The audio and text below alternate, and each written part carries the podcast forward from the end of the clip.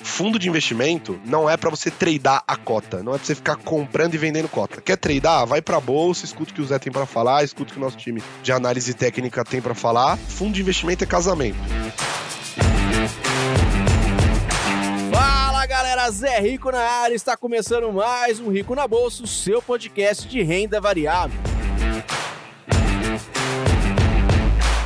E hoje, pessoal, nós vamos falar sobre fundos de investimento. Eu trouxe nada mais, nada menos que uma pessoa super especializada no assunto para tirar todas as nossas dúvidas. Inclusive, ele também tem um programa aqui na Rico Connect chamado Cola aí na Rico. Seja bem-vindo, Lucas Colazo. Oh, obrigado, Zé, pelo convite. Estou muito feliz de estar aqui. Pessoal, a gente trouxe aqui o Lucas Colazo porque nós vamos falar sobre fundos de investimentos. E aí vamos tentar entender o que, que significa esse tipo de investimento, quais são os seus custos, qual o custo de oportunidade de investir nele, ou seja, por que, que vale a pena a gente olhar para esse tipo de investimento. Ou seja, nós vamos trazer o universo de fundos de investimento para vocês, sempre da maneira mais descomplicada possível, óbvio, né? e com especialistas no assunto.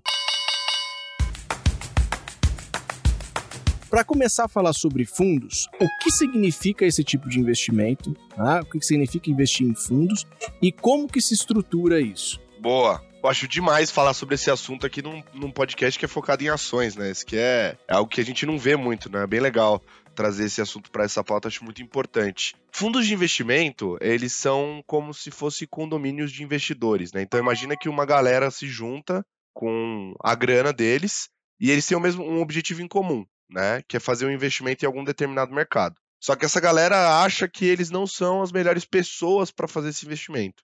Então esse, eles juntam essa grana para se tornar, digamos assim, um investidor maior, né? Então eles juntam essa grana e colocam esse bolo de dinheiro na mão de um time de profissionais que vai ficar responsável por tomar as decisões de investimento e desinvestimento em nome desse grupo de pessoas.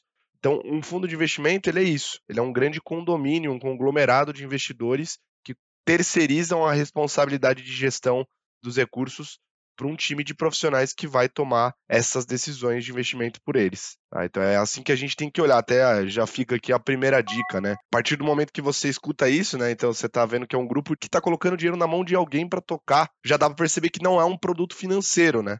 Então você não está comprando uma participação de uma empresa, não está comprando um título de dívida de, de alguma companhia ou algum país, né? Aqui você está contratando um serviço. E é assim que você tem que olhar. Toda a análise de um fundo de investimento, ela parte daí. Entender que é um serviço financeiro e não necessariamente falando um produto. Cara, muito bom. Você sabe que tem muita gente que vem falar comigo e assim, é, eles, lógico, né? Eles não entendem o que é o analista, o que é o gestor, o que é. Eles não entendem essa diferença. Eles simplesmente querem rentabilizar o dinheiro deles. Então eles me procuram e falam: Zé, tenho X, o que, que eu faço para rentabilizar meu dinheiro? E o que é mais voltado para a gente é assim: é, é, é, você mesmo pegar a tua grana e investir. Isso que, que é muito mais voltado para ações, a renda variável que a gente opera no curto prazo, principalmente. Isso seria muito legal porque responde a essa pergunta de muita gente. Pô, ele quer investir, ele quer aproveitar essas oscilações da bolsa, ele quer aproveitar um pouco de renda variável, por exemplo, só que ele tem zero de conhecimento. E aí ele colocaria então na mão de quem entende, quem é gabaritado para isso, junto com várias outras pessoas que também têm o dinheiro, que é a sua rentabilização, para esse tipo de gestor. Seria isso, né? Exato, exatamente. Então, é, eu diria que o fundo de investimento ele acaba ajudando até no processo de democratização dos investimentos, porque é isso que você falou. Às vezes a pessoa ela tem a vontade de investir em alguma coisa, né, algum determinado mercado, vou usar o que você usou de exemplo aí, a bolsa de valores, por exemplo, a pessoa quer investir em ações, mas ela não tem o conhecimento necessário ou ela não tem o tempo também, às vezes, necessário para fazer a gestão, né? Você pode optar por terceirizar a responsabilidade de investimento nesse mercado para esse time, que é o time que fica por trás do fundo, né? E muitas vezes também, é uma coisa que a gente fala muito no mercado financeiro, né? Da busca de edge de informação, né? O que, que é isso? Que para você ganhar dinheiro no mercado financeiro, você precisa saber mais do que os outros, né? Então você precisa ter uma informação melhor, mais rápida. Hoje em dia, na realidade que a gente vive, é mais fácil de você ter acesso à informação por conta da internet, tudo, todo, todo as mídias sociais, tudo isso trouxe bastante facilidade de consumir informação. O problema é o quanto você é, consegue ver a mais do que os outros, porque pensa que se já está na internet, muita gente já pode saber, né? E a sua capacidade de analisar essas informações e tomar uma boa decisão de investimento. Isso às vezes você não tem. Então, muita gente que domina sobre mercado financeiro, ainda assim pode se considerar, pode ser interessante sim investir via fundos, porque é, você às vezes não vai ter o edge da informação, né? Então imagina que é, quem será que sabe mais sobre Petrobras? Eu ou o gestor XPTO de tal fundo? Né? Eu ou a equipe de tal fundo de ações, né? Então é, é muito nessa linha que você tem que raciocinar um fundo, né? Como eu falei, está contratando um serviço. Boa, é bem a ideia do especialista mesmo, né? Exato. Entrega na mão do especialista lá, que ele, ele dedicou a vida dele para isso. Mesmo que tenha qualquer tipo de erro, o erro dele vai ser muito mais excusável do que o meu, né? Então, Exato. É, seria nessa pegada. E assim, a gente vai ver que tem diferentes tipos de gestão de fundo. Mas antes disso, eu já quero atacar bem o, o ponto principal. Boa. Quanto que eu preciso? Tem um valor mínimo para eu investir nesse fundo? Ou eu só posso, depois de um determinado valor, só quem tem muita grana que investe nisso? Como que funciona? É, tá, Vamos lá, então, sobre mínimo, né? Hoje em dia o mercado mudou muito. Antigamente era uma coisa meio bizarra, assim, era tipo, você precisava ter muito dinheiro para conseguir entrar em fundos de boa qualidade. Hoje em dia, três semanas seguidas você não comeu pizza na sexta-feira, você já consegue aportar num fundo. A partir de 100 reais, hoje em dia você já acessa um arquipélago de fundos impressionante. É, tem fundos que tem mínimo de 500, mil, 10 mil, 5 mil, 50 mil, depende muito da, da, da, estratégia que a gestora quer, né, de distribuição do fundo dela, porque quanto mais acessível ele fica, mais é, pulverizado fica a base de cotistas, né, que a gente chama de passivo, né, fica mais pulverizado o passivo. Mas hoje em dia tem muito fundo a gente costuma falar aqui no mercado, é porrada que tem aplicação mínima de 100 reais, 500 reais. Então hoje é muito mais acessível, tá? Você consegue acessar bons fundos com uma aplicação mínima bem, bem baixa. E uma coisa também que a galera confunde já aí, Zé, que deve, deve ser uma, uma pergunta recorrente, é do aporte. Nossa, essa eu recebo isso aí umas cinco vezes na semana no meu Instagram, da galera perguntando se é obrigatório fazer o aporte, né? Tipo, ah, eu vou precisar, eu preciso ter o dinheiro para entrar e eu preciso continuar tendo dinheiro todo mês para colocar no fundo. Não, a resposta é não. Você não é obrigado a aportar todo mês. O aporte, ele é optativo, né? Você vai escolher se você faz esse aporte ou não naquele fundo. E é, existe uma informação no fundo que se chama movimentação mínima, que é o quanto você, no mínimo, pode movimentar dentro daquele fundo, tanto de resgate quanto de aporte. Né? Então, quando você quiser fazer um aporte, esse movimentação mínima que vai simbolizar o quanto você precisa para aportar quando você quiser, mas não é obrigatório. Boa, cara, é, era o próximo ponto. Já adiantou aí. Era o próximo ponto, porque é exatamente isso. O pessoal. É, mas é normal, cara. O pessoal não entende muito. Fala, pô, já, já entrei, agora vou ter que ficar pagando todo mês. Não. Você entrou, colocou lá a cota que você queria comprar, tudo mais, né? E aí você só vai colocar mais se ainda for uma decisão sua de investimento aumentar gostar daquele fundo e aumentar né, a, a sua seu percentual, a sua cota né, naquele fundo. Beleza. Perfeito. E assim, uma coisa que também o pessoal né, não sabe, que tem tipos de gestão de fundo, né? A gente sabe que tem né, um fundo com gestão ativa e outro passivo. Você, você poderia explicar isso daí, Colasso, pra gente? Posso, posso. Vamos lá. O, o, fundo de gestão ativa talvez seja o fundo mais conhecido. Engraçado isso, né? Deveria ser o contrário. Mas é aquela figura do, do time que tem uma equipe ali que vai fazer a escolha dos ativos, né? Então, ativamente tem um time olhando para o mercado e tomando as decisões de investimento por você, escolhendo quais ativos faz sentido estar tá na carteira daquele fundo. Tanto comprar, quando vender, é, enfim, fazer toda a gestão dessa carteira. Tem um time que vai ficar responsável por isso. Na gestão passiva, você não tem essa figura. Então não existe essa equipe, não vai existir um time que vai fazer a escolha dos ativos, que vai escolher quais são os investimentos que fazem sentido ou não. Um fundo passivo, ele tem a responsabilidade de replicar um índice do mercado. Então vamos por aqui, o Ibovespa, né, o principal índice de ações brasileiras.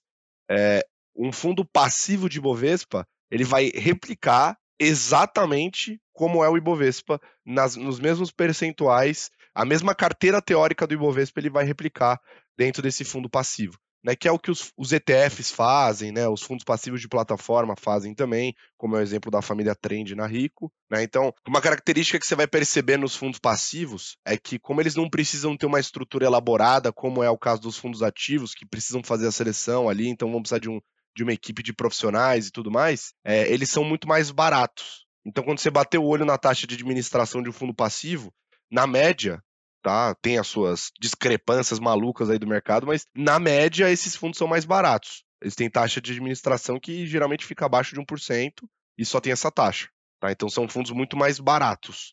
É, enquanto a estrutura de um fundo ativo, por ter essa equipe inteira para remunerar e etc., são fundos mais custosos também. Uma outra característica de fundo ativo que fundo passivo geralmente não tem é a taxa de performance, né? Uma vez que o fundo passivo ele não quer bater o mercado, ele só quer ser o mercado, né? Então eles por exemplo, ele quer replicar o Ibovespa, ele quer ser o mercado. Não tem por que ele cobrar uma taxa de, de performance, porque ele não vai performar mais que o mercado. O objetivo dele é copiar o mercado, né? Enquanto um fundo ativo não. Um fundo ativo ele tem como proposta bater o mercado, ou seja, gerar um resultado para você maior do que o próprio mercado vai te gerar se você investir de forma passiva. Então eles cobram taxa de performance justamente por isso, para alinhar a expectativa com o cotista de, olha, eu vou ganhar mais dinheiro para você, e aí, se eu ganhar mais dinheiro para você, eu ganho mais dinheiro para mim também. Né? Então aí vira uma via de mão dupla, um alinhamento. Então ganha-ganha, né? Então bater o mercado, pessoal, é, por exemplo, o Bovespa, sei lá, deu 5% esse mês. E aí o fundo conseguiu performar em 7%. Ou seja, ele conseguiu bater em 2% o mercado, a mais do que o Ibovespa deu. O passivo ficou em 5%, porque ele acompanhou o Ibovespa, né?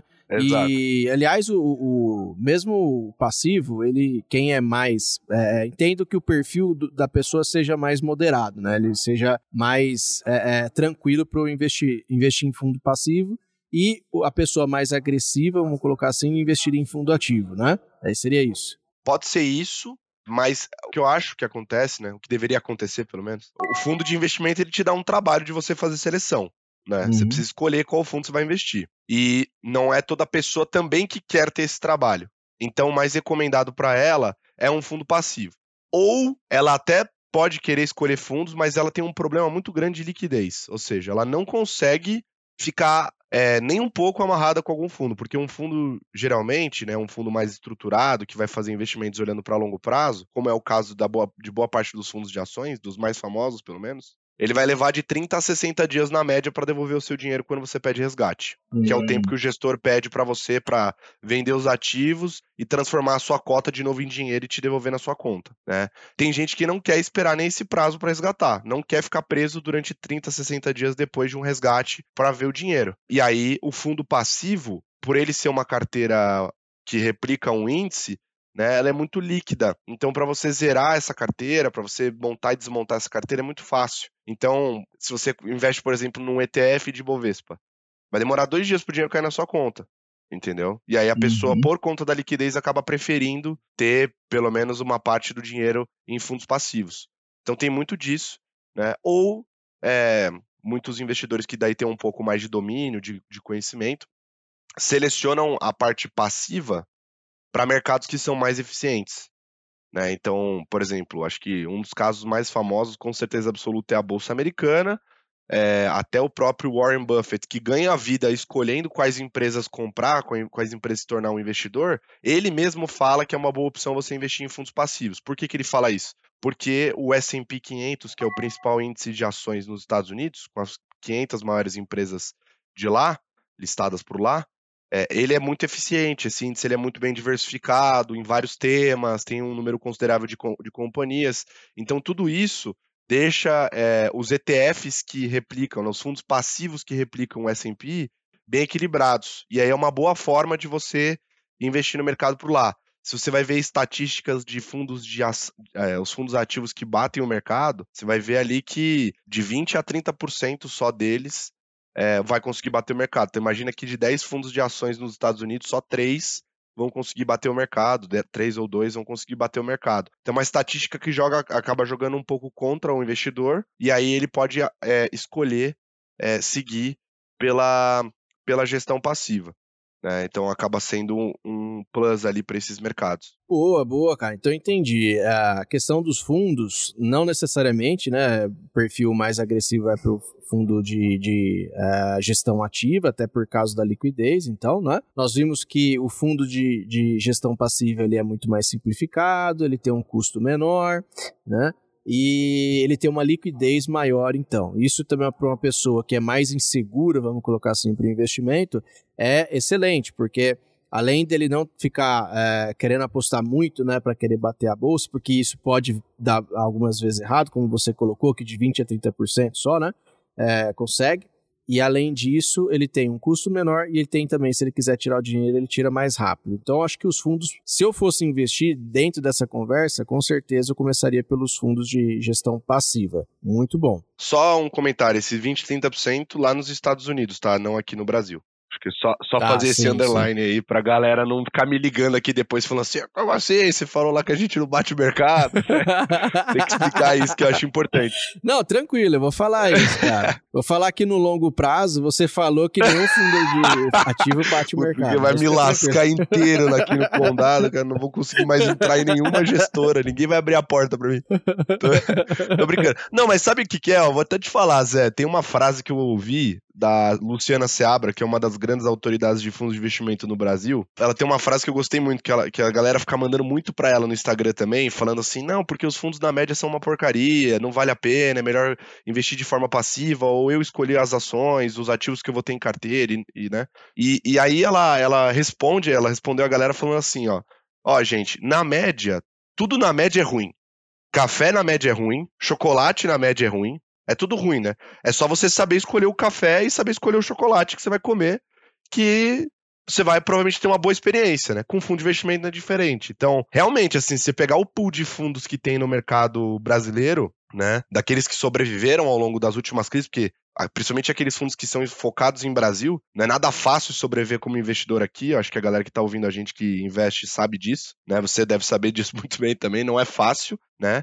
Aqueles que conseguiram sobreviver, é, na média, realmente, eles não são fundos que vão entregar lá uma performance tão atraente, às vezes não uma performance que vai chamar tanto a atenção do investidor e tudo mais. Porém, a, o pool de bo boas gestoras ali, que, que, inclusive boa parte delas está dentro da nossa plataforma da Rica, a gente é muito criterioso para escolher quais fundos vão entrar lá. Esses fundos são muito bons sim e provavelmente vão, no longo prazo, bater o mercado. E tem um outro ponto também que eu acho muito relevante falar para você que está ouvindo, que é mais conservador, né, que é uma pessoa que tem um pouco mais de insegurança em investir e tudo mais. Pensa que dentro de uma gestora, o primeiro foco não é ganhar dinheiro, é proteger o patrimônio. Então, foi o que eu falei, é, a, a, primeira preocupação de um, de um gestor e da sua equipe é sobreviver no mercado e não fazer, não tomar uma decisão errada que seja grande o suficiente para acabar com o fundo. Até porque boa parte do próprio dinheiro da equipe está dentro do fundo. Então eles não vão querer explodir o próprio dinheiro, né? E não vão querer explodir o seu junto com isso, né? Então eles querem estar aqui para o longo prazo. A primeira preocupação é proteger a, o patrimônio e depois rentabilizar. Então é toda gestora que você entra que é de qualidade é a primeira frase que eles falam. Né? Primeiro a gente a gente está preocupado em proteger o patrimônio. Né? A segunda parte é rentabilizar, remunerar o nosso investidor. Então acho que isso é importante para a galera, que a galera vai ler mandato lá, Zé, Aí entra em fundo multimercado, tá escrito que o fundo pode alavancar. E aí coloca lá que quando você pode alavancar, se você perde mais do que você tem, o seu cotista tem que aportar. E aí eles já ficam desesperados e não querem investir no verde do Luiz Stuberger porque o fundo pode alavancar. Né? É. Então, assim, gente, sim, ele pode alavancar, mas é o Stuberger com a equipe da Verde decidindo quando alavanca ou não. Não é o Zé da esquina. E também tem, um, tem uma área de risco dentro da uhum. estrutura do fundo, que ela tem autonomia para literalmente zerar todas as posições do fundo quando estoura o limite de risco. Né? Então acho que é importante falar isso só pra galera não ficar com medo e tal, porque tem. Não é uma coisa simples, né? Exatamente. Não é tipo, nossa, não. É uma coisa super complexa e bem estruturada. Rico na Bolsa. Invista sem complicação. E para falar de tributação, acredito que também siga essa lógica, ou não? É, tributação é o seguinte. Primeiro, acho que é legal falar que existem fundos que, que são isentos de imposto de renda, tá? Tem alguns exemplos, mas os mais conhecidos, fundos de debênture incentivada são isentos de imposto de renda. Então você não vai ter tributação nenhuma quando você investe num fundo de debênture incentivada. Fundo imobiliário de infraestrutura, que é o FIDINFRA, também é isento de imposto de renda. Quando eu falo isento, não é só no dividendo, que é o mais famoso, tá? É na cota também. Então a venda da cota não tem. É, no, no, ao oferir ganho de capital na venda da cota, você não paga imposto de renda que num fundo imobiliário você paga. Tá? É, então acho que é importante falar isso. Esses fundos eles são isentos. Aí acho que descendo da escala do mais fácil de entender, né? Os fundos de ações, né? Os FIAs, uhum. eles têm é, 15% de imposto de renda, sem IOF, tá? O IOF é o imposto sobre operação financeira que ele vai ser cobrado nos 30 primeiros dias. Mas no fundo de ação ele não tem isso. Não tem o IOF. E também não tem o Come Cotas. Então, Come Cotas, que é uma tributação específica de fundo de investimento, eu vou falar um pouquinho mais para frente, mais no detalhe, mas o fundo de ações, de ações não tem. Ele não vai ter essa, o Come Cotas, que é a antecipação do imposto de renda. Os demais fundos, a maior parte deles, né, renda fixa, multimercados, esses fundos vão ter a, a tributação seguindo a tabela regressiva do IR, tá? Então a tabela regressiva para quem está ouvindo a gente não conhece. 0 a 6 meses, 22,5%. 6 meses a 1 ano, é, 20%. 1 ano a 2, 17,5%. E acima de 2 anos ele fica na menor alíquota, que é de 15%. Então aí você cai na menor alíquota. Esses fundos têm IOF, então se você fizer algum resgate nos, até o trigésimo dia, você vai ter a tributação do IOF também, Imposto sobre Operação Financeira, e eles vão ter o Come Cotas. Tá? O que é o Come Cotas? Bom, um fundo de investimento, ele não tem prazo de vencimento, tá? Uhum. Então assim, não, não é, ah, para quando é meu fundo? Não, seu fundo não, que é uma dúvida muito recorrente também, né? Se você aplicar num fundo multimercado, por exemplo, você pode ficar a vida inteira investido nele até o fundo encerrar a operação. Se ele não encerrar a operação, você fica a vida inteira. Né? Você não tem uma obrigação de resgate, ele não vai liquidar na sua conta do nada, né? Ele não tem prazo de vencimento, como é o caso, por exemplo, de uma renda fixa, de um LCI, de um LCA, de um CDB, de um CRI, de um CRA, de uma debenture, que tem prazo de vencimento. Então, deu aquela data, o dinheiro volta para sua conta, não tem conversa. Por ele não ter prazo de vencimento, a Receita Federal não sabe quando ela vai poder te tributar, porque você é só tributado em tese no resgate. Então, o que ela faz? Ela antecipa a cobrança do imposto de renda por meio do Come Cotas, que o nome ele é bem é engraçado, porque o nome diz bem o que, que é, né? Acho que é uma das pou, poucas coisas em, em, da receita que diz o que é de cara. É. Mas ele literalmente, a receita vai lá e come uma parte das suas cotas do seu fundo. Então, ela não vai comer a rentabilidade, ela vai comer as cotas, ou seja, uhum. o, que, uhum. o dinheiro que você colocou no fundo, ela vai pegar uma parte desse dinheiro e vai tributar ali. E aí tem duas formas, tem a de curto prazo e a de longo prazo. A de curto é 20% de alíquota, a de longo é de 15% de alíquota. E essa, essa cobrança ela acontece duas vezes ao ano, é semestral. Então todo semestre tem a fase do Come Cotas. Quando você olhar na sua conta da corretora, você vai ver o número das cotas que você tem do fundo diminuir. Então o valor aplicado que diminui, não o que você tem hoje. Engraçado, né? Tudo bem que o que você tem hoje vai acompanhar, é. mas o valor aplicado que diminui ali porque ele tá uhum. comendo uma parte das suas cotas. Pô, Colazo, mas eu ouvi você explicando isso e me pareceu ser horrível. É, é horrível. Então vou ficar passando pano aqui pra receita. É, é horrível.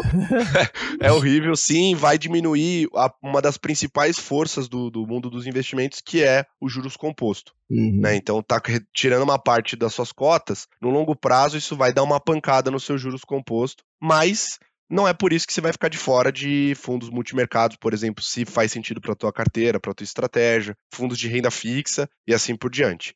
Né? Então, realmente vai ter essa cobrança. Infelizmente, não tem o que fazer. Boa, boa. É, lógico, né, cara? A, co a cobrança, a tributação, ela é complicada por si só. Lógico que se a gente quiser aqui abordar toda a tributação, vai ficar complicado, assim, explicar exatamente como que vai entrar a tributação. Mas você já explicou, cara, muito bem. Você é, mas ó, vou, vou, até te falar, Zé, uhum. na Rico, a gente tem aqui na Reconnect, no nosso blog da Rico, que fica dentro da Reconnect, no nosso YouTube da Rico, tem muito vídeo, texto, explicando tudo isso no detalhe. Então, assim, uhum. você que tá ouvindo o programa, ficou confuso um pouco aqui na explicação, não precisa voltar, não.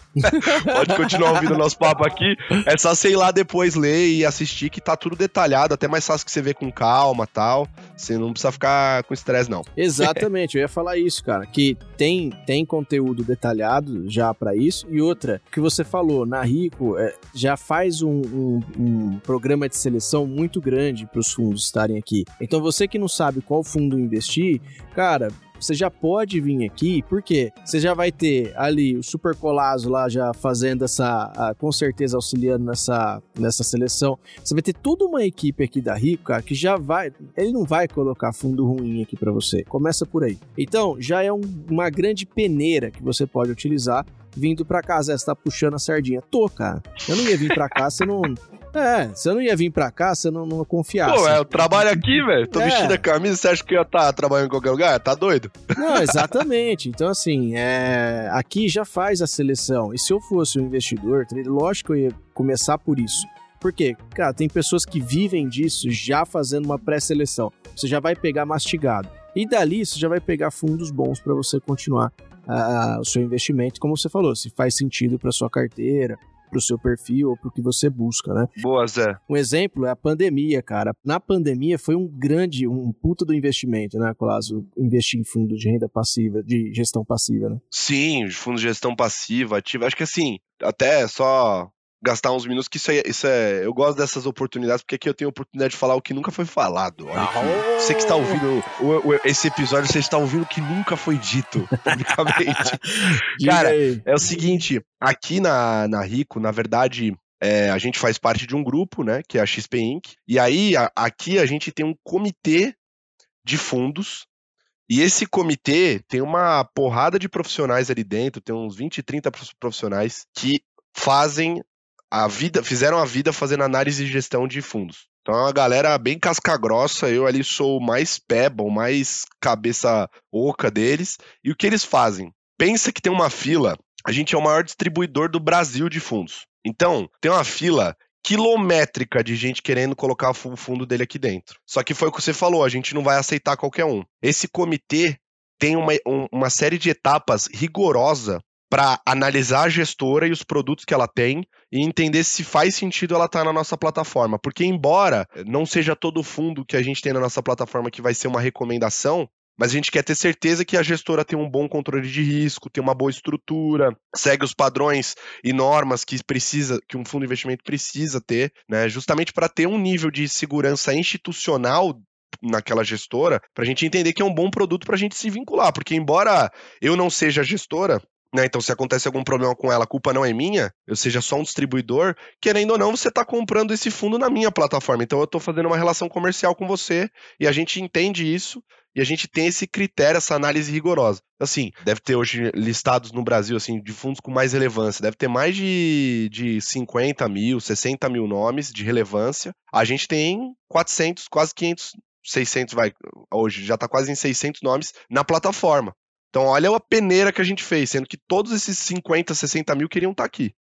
Então, tem uma peneira, é, assim, muito importante que a gente faz para ter a mínima noção de, de, de, segurança e qualidade. Mas não é todo, todo fundo que está na plataforma que a gente vai recomendar, até porque a recomendação de investimento ela não é unânime, né? Depende muito do teu perfil, do que você está procurando para você, né? A gente posta as nossas carteiras recomendadas de alocação, que são essas que tem pensando no patrimônio, né, da vida da pessoa para investimento mais de longo prazo. A gente posta, publica essas carteiras todo mês na, na Reconnect, no blog. Então é só você acessar lá que você vai ver de todos os perfis. E ali tem alguns fundos que a gente já recomenda para pessoa, para cada perfil, dentro de cada classe. Né? Então ela pode acessar lá e ver o que, que a gente está recomendando mais ou menos para aquela estratégia, para aquele perfil. Mas sobre o que você perguntou em relação à, à crise ali, né? Eu acho que teve, teve duas. Teve gente aproveitando a oportunidade via fundos e teve gente também fazendo besteira. Foi o seguinte: teve muito aporte. Então, o brasileiro foi net, se você pega os relatórios de captação da Ambima dos fundos, você vê que o brasileiro foi net positivo, que significa que ele mais aportou dinheiro em fundo de ação do que resgatou. Isso falando especificamente dos, dos fundos de ações, né? Ou seja, o brasileiro comprou na baixa. É isso que esse número me diz. Né? O brasileiro está atingindo um nível, um patamar, pelo menos os brasileiros que investem em fundos, né, mostraram que tão, o Brasil está atingindo um patamar de, de educação financeira é, que, pô, numa baixa como aquela, se a empresa não teve uma alteração do fundamento dela, o investimento para longo prazo faz muito sentido, ela tá barata, vou comprar e posso fazer isso via fundos de investimento, então eu vou aportar via fundos. Foi isso que o brasileiro fez. Porém, teve também muito fluxo de saída. E aí é um ponto importante. Quando você investe num fundo, seja ele de ações, de renda fixa, multimercado, qualquer fundo ativo, é um casamento. Então, você não, não, não, E tem muita gente que faz isso, Zé. Tipo, entra em contato com a galera do atendimento da, da, da, da, da Rico para falar: Poxa, acabei de comprar um fundo aqui e tô querendo resgatar já, queria uma recomendação de realocação. Aí a galera vai olhar tal, pô, o que que tá acontecendo? Né? Tipo, quanto tempo que a pessoa já tá no fundo? Vai ver a pessoa tá um mês no fundo. Num fundo de ação, por exemplo, um fundo multimercado, porque ela não sabe. Só que aí tem aquele ponto que eu falei. É, um fundo mais estrutural, de longo prazo, ele vai ter um resgate de 30 a 60 dias. O que, que essa informação diz para você?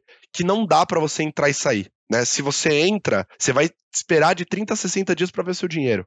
Então imagina que eu entrei num fundo de ação hoje, investi hoje e apertei o botão de resgate na sequência. Se ele vai levar 30 dias para me devolver o dinheiro, eu vou depender da performance da bolsa dos próximos 30 dias para ver o quanto que dinheiro vai cair na minha conta. Isso não parece ser muito inteligente, né? Porque curto prazo, em 30 dias, é difícil você saber para onde a bolsa vai literal pode fazer uma boa análise, como é o time de análise técnica da Rico, que a Rico, nosso time faz aqui, né, para tentar descobrir, para tentar entender para onde está indicando, né? Mas mesmo assim é uma coisa difícil, é passível de erro. Então, fundo de investimento não é para você tradar a cota, não é para você ficar comprando e vendendo cota. Quer tradar? Vai para a bolsa, escuta o que o Zé tem para falar, escuta o que o nosso time de análise técnica tem para falar e vai tradar na bolsa. Fundo de investimento é casamento. Então, se você investiu, você tem que ter um horizonte de investimento dentro dele para longo prazo, que alinha com a expectativa da equipe. Então, dando aqui uma regrinha de bolsa, né, que é importante. É, um fundo de ação, por exemplo, é pelo menos cinco anos de investimento. Então, você entrou num fundo de ação, você vai querer permanecer dentro dele por pelo menos cinco anos, que é o tempo médio que, de maturação do, das teses de investimento do próprio fundo. Então, quando ele compra uma ação de uma empresa, geralmente ele está olhando para o investimento médio de cinco anos. Tá? Isso na média, tá? Um fundo multimercado, pelo menos três anos de histórico, que estatisticamente falando, os bons fundos multimercado, 75% deles geram uma performance acima de 130% do CDI nesse período.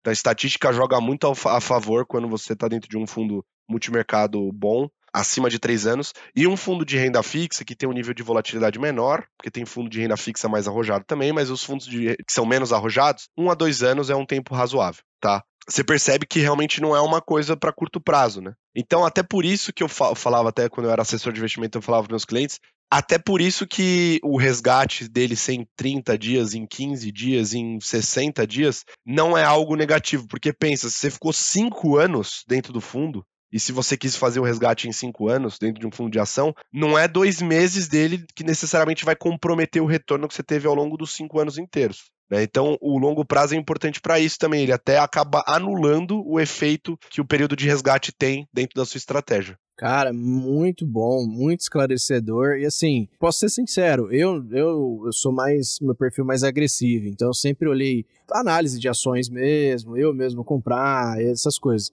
E eu olho fundos assim quando eu vejo uma reserva mesmo que eu tenho ali. E aí eu começo a analisar esse, esse perfil, né? Só que assim, eu não tinha, para ser muito sincero, cara, muito transparente, eu não tinha muito essa noção. Ah, eu olhava muito mais fundo de renda passiva, e assim, justamente por causa da liquidez, e assim, deixo lá e boa. Mas é muito importante o que você falou para o investidor que está nos ouvindo. Porque muitas vezes o cara tem ali uma economia que quer fazer girar, né, um dinheiro, na verdade, quer fazer girar, e é o que você falou, ele quer tradar. Ele, ele, ele, ele entra com a cabeça de tradar, de, de especular na, na cota, por exemplo. Ah, não, eu comprei por tanto, vou vender por tanto. Então, isso, é, é, cara, foi essencial a importância que você falou. E uma coisa que eu quero entender agora, o que, que, são os fundos DNA? Eu já ouvi falar, já, já vi você muito, muito, é, muito produto de você falando sobre isso, mas eu quero entender agora de uma maneira mais descomplicada. O que, que seriam os fundos DNA? Cara, o DNA é o seguinte, é, ele nasceu de uma. Ele nasceu para resolver um problema que existe há muito tempo no, no, no mercado, principalmente para investidores pequenos e médios como a gente, que é o problema da diversificação de carteira. Que é o seguinte: pô, a nossa vocação aqui é tentar ajudar o brasileiro a investir melhor, né? Mudar a vida dele, transformar a vida dele do ponto de vista financeiro. Aí eu fico pensando, tipo, a experiência de investimento para alguém que não manja de investimento. A pessoa foi lá, abriu a conta dela na Rico, ela chegou na plataforma, e aí ela viu um mar de oportunidade, assim. Tem fundo de investimento de todo tipo, tem renda fixa de todo tipo, tem a bolsa, acesso home broker, aí tem plataforma de negociação, aí tem recomendação de trade, aí tem carteira recomendada de ação. Nossa, um monte de coisa, assim, e aí, bum, joga tudo na cara dela. E ela tava, tipo assim, com 500 reais na mão, querendo fazer um primeiro investimento e jogam ela nesse mar. Ela fala: Meu Deus do céu, o que, que eu vou fazer? Aí ela começa o processo de educação financeira, começa a consumir aqui os nossos conteúdos, escuta o Rico na Bolsa, escuta, assiste o Cola aí na Rico, aí vai ouvir os nossos outros podcasts, vai escutar, ver os nossos outros programas, ler o que a gente escreve na Reconnect. ela começa a melhorar e ela descobre, tipo, como que ela tem que diversificar a carteira dela, que depende dos objetivos dela e tal, e ela sabe um pouco dos produtos já, e agora ela consegue começar a investir, só que aí ela volta para a plataforma e fala assim, hum, com 500 reais não vai rolar, não vai dar para fazer todos os investimentos que eu queria. Era essa a realidade das pessoas, assim, da maior parte dos investidores, até o DNA nascer. Porque o DNA, ele é um fundo de alocação então, assim, na, se você for ler o, a teoria e os livros, você vai ver que ele é um fundo, um fundo portfólio que a gente fala, é um fundo de alocação, que ele constrói uma carteira completa para o investidor, para cada perfil, para cada um dos seis perfis. Ele vai construir uma carteira diversificada numa única aplicação você já vai acessar. Na prática, o que a gente faz? Tem a nossa sugestão de investimento, né? Então tem lá uma. Se vocês forem ver no blog da Rico, a nossa sugestão de alocação mensal, tem lá uma carteira completa para o perfil, com um monte de fundo, renda fixa e não sei o quê. Esse fundo DNA, ele empacota tudo isso dentro de uma única aplicação. Então, com 100 reais, você consegue se tornar cotista do DNA. Ele vai construir a carteira completa de investimento para você dentro de, uma, de um único investimento. Então, o que, que você precisa fazer? Você não precisa nem saber escolher fundo, nesse caso. Nesse caso, você só precisa decidir qual é o seu perfil. Então, você vai falar, ó, meu perfil é por exemplo, conservador ao extremo, sou muito conservador. Então você vai investir no DNA Serenity. Acabou. É isso, você vai apertar um botão, vai fazer um investimento e o DNA Serenity ele constrói a carteira diversificada para o perfil conservador completa num único investimento. Só o que você vai precisar ter além do DNA é uma reserva de emergência. Tendo a reserva de emergência, você pode investir no DNA e aí você tem a carteira completa. E aí você tem um DNA para cada perfil. Você tem o DNA Serenity, que é o conservador, o defense, que é o conservador moderado, o strategy, que é o moderado, o vision, que é o moderado agressivo, o energy, que é o agressivo, e tem um perfil a mais que é o brave, que é para quem é focado em renda variável, porque ele só investe basicamente em renda variável no Brasil e fora do Brasil. Então essa é a solução financeira do DNA. É, embora você não precise mais tomar decisão de investimento todo mês, a gente vai te mandar uma carta dizendo o que, que a gente fez no mês, quais foram as principais mudanças, como está a nossa visão para o cenário, a performance do seu fundo até ali, como ela está.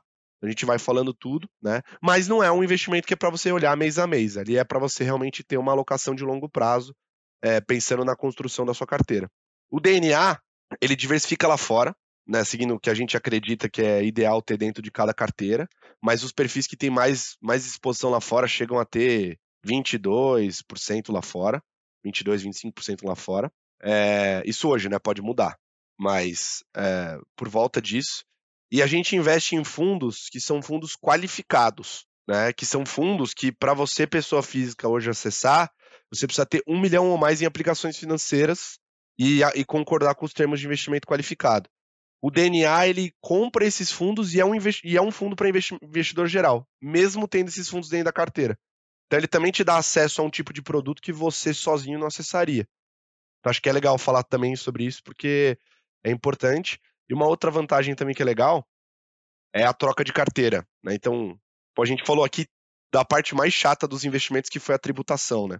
Quando você vai mudar a sua carteira, né? Você, puta, preciso aqui fazer uma realocação de recursos, acho que minha carteira está desenquadrada para o meu perfil, para o cenário, tal, vou vender um pouquinho disso aqui comprar um pouquinho disso aqui. Nesse vendi aqui, comprei aqui, você pagou imposto. Aí no mês seguinte, você quer fazer de novo.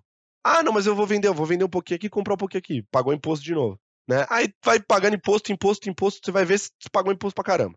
O fundo de investimento, quando ele troca a carteira dele, ele não precisa pagar imposto de renda, quando ele faz giro de carteira. Então é uma outra vantagem, porque o DNA ele vai empacotar a tua carteira completa dentro de uma única alocação e nas trocas de carteira, ele vendeu um, comprou outro, não pagou imposto. Tá? Então é outra vantagem que, que, ele, que ele possui. Outra coisa que eu acho importante falar é que, além da aplicação mínima do DNA ser de 100 reais, como eu comentei, é o fato de que ele tem uma liquidez super alta também. Então, por mais que ele tenha esse apanhado de investimentos que eu, que eu disse, né, a, o resgate do DNA é, é de 7 dias, D mais 7. Tá? Isso do, do conservador até o perfil agressivo, até o Energy, que eu disse. O único que tem liquidez diferente é o DNA Brave, que é de 8 dias, D mais 8. Mas, enfim, em média ali, o DNA vai demorar uma semana para cair na sua conta depois que você pediu o resgate. E também para ajudar a escolher o DNA do seu perfil, que eu disse que você tinha que só ia ter esse trabalho, né? O único trabalho que você ia ter é escolher o DNA para o seu perfil, então entender seu perfil. Tem, a gente tem um quiz que ajuda a entender qual que é o seu perfil e melhor ainda, qual é o DNA mais recomendado para você, tá? É, tem um link para você acessar esse quiz lá no meu Instagram, é arroba underline Lucas Colazo, 2 L's 1 Z. Você consegue acessar esse quiz por lá e aí você vai responder algumas perguntinhas e ele vai falar para você no final qual que é o DNA mais recomendado para o seu perfil. Rico na Bolsa, o seu guia de renda variável na Reconnect. Colasso, cara, eu quero agradecer imensamente aqui o, o, o, você ter aceitado o convite. Com certeza, cara, nós vamos te chamar mais. É, você é um cara resenha, como diz por aí. Pô, eu que agradeço a resenha também demais.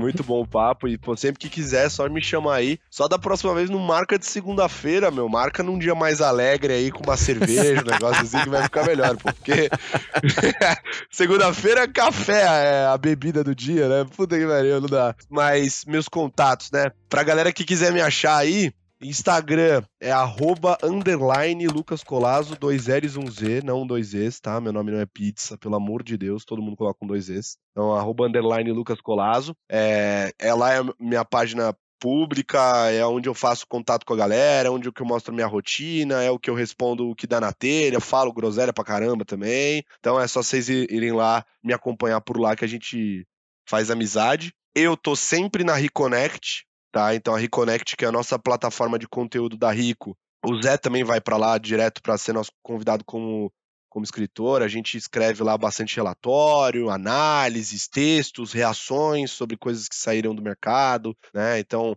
tem um material bem completo lá que o nosso time faz. E tô no YouTube da Rico também, participo de vários programas, mas agora eu tenho um programa meu que tá na Reconnect, tá no YouTube da Rico também, que é o Cola aí na Rico, que é uma brincadeira com o meu nome, é C-O-L-L-A, Cola aí na Rico. Aí a gente tá, cara, na primeira temporada e o foco dessa primeira temporada é falar com grandes figuras aí do mercado ou de fora, né, e, e entender como que foi o começo da trajetória deles do lado de investidor mesmo, como pessoa.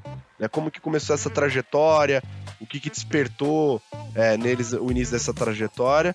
E o próximo episódio, que vai sair lá na frente ainda, já vou dar um spoiler aqui pra galera, que a galera do podcast merece um spoiler, alguma aí, coisa, né? Aí sim. Ouviu a gente até aqui, é, vai ser o Torinho, o Pablo Spire, que, pô, é uma grande figura aí, ele participou do programa e vai sair aí no próximo episódio como convidado. Ele falou da onde veio a história do, do touro, falou da, da trajetória dele de investidor, teve bastante risada e bastante vai Torinho também. Depois vocês acompanham aí. Cara, eu fiquei sabendo aí nos bastidores que o episódio aí ficou top do Vai Ficou. Fica, é, porque colocaram duas pessoas malucas sentadas juntas para gravar e não tem como ficar ruim, né? e esse foi o momento jabá que não poderia faltar. E aí eu até mudou a minha voz com essa voz aqui, que é pro negócio ficar mais legal. Cara, eu percebi que ele foi falando no final, começou a ficar veludado. É, eu mudo, assim, eu mudo, eu mudo. Começou a ter mel na voz. Acesse a Reconnect. É, então. Colazo, cara, obrigado. Pessoal, para quem ficou até aqui, uh, meu, muito obrigado, né? E, e parabéns. Uh, toda vez eu vejo que o pessoal vai comentar lá na live, Zé, escutei o podcast inteiro, e gente muito interessada em aumentar o seu nível de conhecimento nos investimentos. E, e, e como você falou, Colazo, parece que o brasileiro está despertando mesmo, cara. É impressionante como no começo eu escutava ah, loss, loss, loss, loss. E com o tempo você tá. Eu tô, eu tô vendo mais casos de, pô, gain, é gain, é, é, fechei o dia, pô, fechei, minha, fechei a minha rentabilização, acabei meu dia, Zé, vou fechar a plataforma e fazer minhas coisas. Como que o brasileiro parece que está começando a entender como que funciona o sistema de bolsa e principalmente uma educação financeira, vamos colocar num todo. Bom, e é isso aí, pessoal. Já sabe, né? Nossos encontros estão marcados quinzenalmente aqui, o Rico na Bolsa, que está disponível em todas as plataformas de áudio e na plataforma Reconnect. Se você ainda ficou com alguma dúvida, entra lá no nosso Instagram, rico com VC, ou no meu Instagram, é zerrico.oficial. E acesse o nosso canal também do YouTube, que tem muito conteúdo lá, como o Colazo falou, pessoal. E vou ficando por aqui. Um abraço, valeu, tchau, tchau.